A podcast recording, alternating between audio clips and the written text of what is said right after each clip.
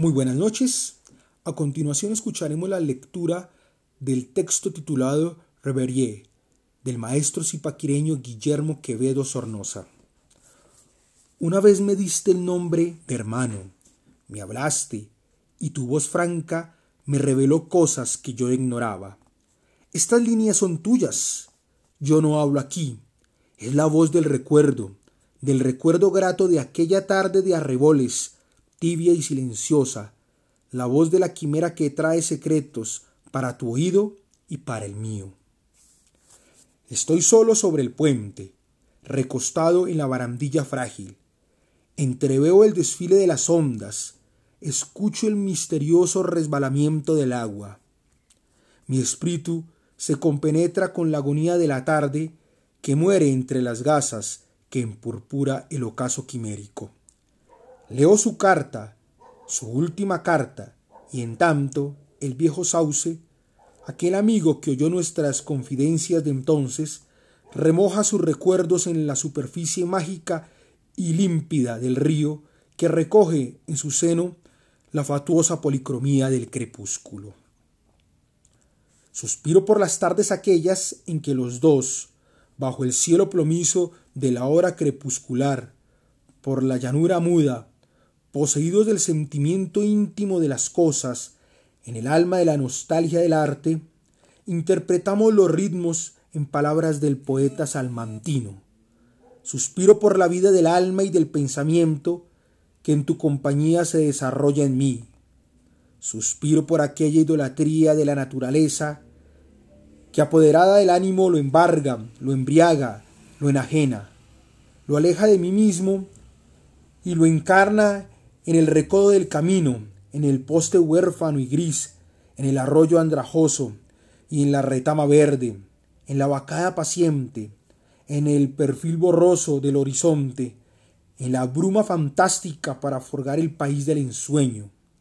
Allá, en lo intangible, donde se edifican castillos aéreos, serrallos místicos, ritos de una religión suprema, lejos de la realidad, con todo el gozo intenso y desesperante que trae el ósculo de lo desconocido. Suspiro por eso. Ese país es nuestro. Allí no hallamos. Nosotros somos los reyes. Allí no hay emulaciones pigmeas. Allí no hay hombres, no hay carne.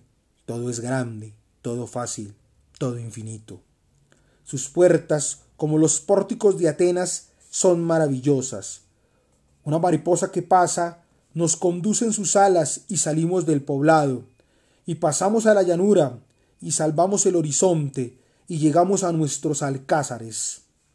El color nos dice su secreto, las flores nos refieren sus idilios, las nubes nos cuentan sus batallas, el agua, la hermana agua, nos canta sus amores, y la piedra molinera del camino, como si fuese una sacra pirámide abatida, nos abisma en la meditación. Suspiro por eso. Allá se vive en el alma de las cosas, se las ve vivas, se las oye hablar, se ha esfumado la materia, se borró la letra muerta, se olvidaron las reglas estrechas y ruines.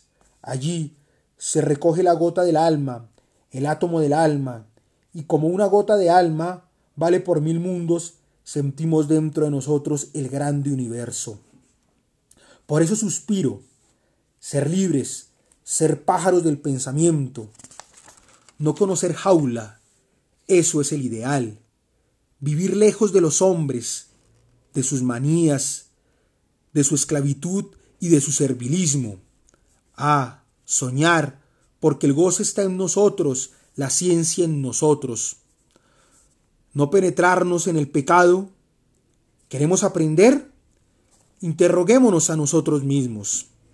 Y termino, y con acento de suprema angustia, de abandono supremo, mi voz interior grita, ¿En dónde estás, alma hermana? Todo calla y yo, como una envoltura de miserias, continúo solo sobre el puente, recostado en la baranda frágil, observando con las pupilas vagas y húmedas el desfile de las ondas, escuchando el misterioso resbalamiento del agua, de esa agua clara y buena que se lleva mis quejas.